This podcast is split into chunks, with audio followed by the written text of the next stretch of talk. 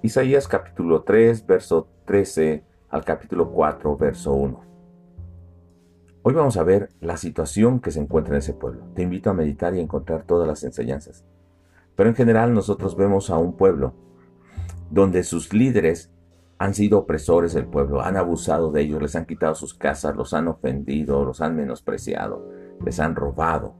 En el caso de las mujeres, son mujeres altivas, ellas solamente se envanecen por el arreglo, por su forma de caminar, por las joyas, por todo lo que traen.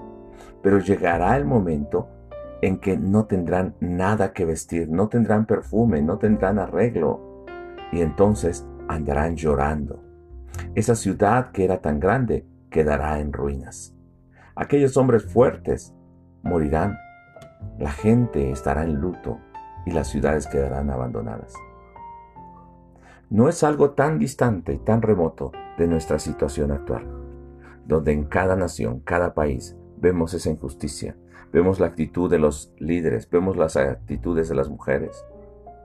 No es tan distante tampoco de las iglesias y de nuestras familias, de nuestra propia vida, porque posiblemente nosotros estamos viviendo de esa manera. Hoy yo te invito a meditar y encontrar verso por verso lo que Dios está revelando, esa enseñanza que hay acerca de ese pueblo. Son enseñanzas malas, pero nos sirven para no vivirlas.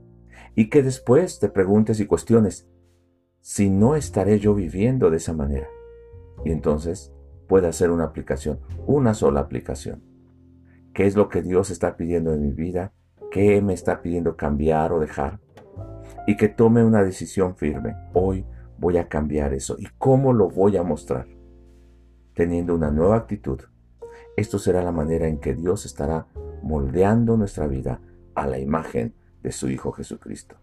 Espero que sea una bendición y oro para que el Señor se revele a tu vida y el Señor forme tu carácter antes que venga el juicio sobre la vida nuestra o sobre nuestra nación. Dios te bendiga.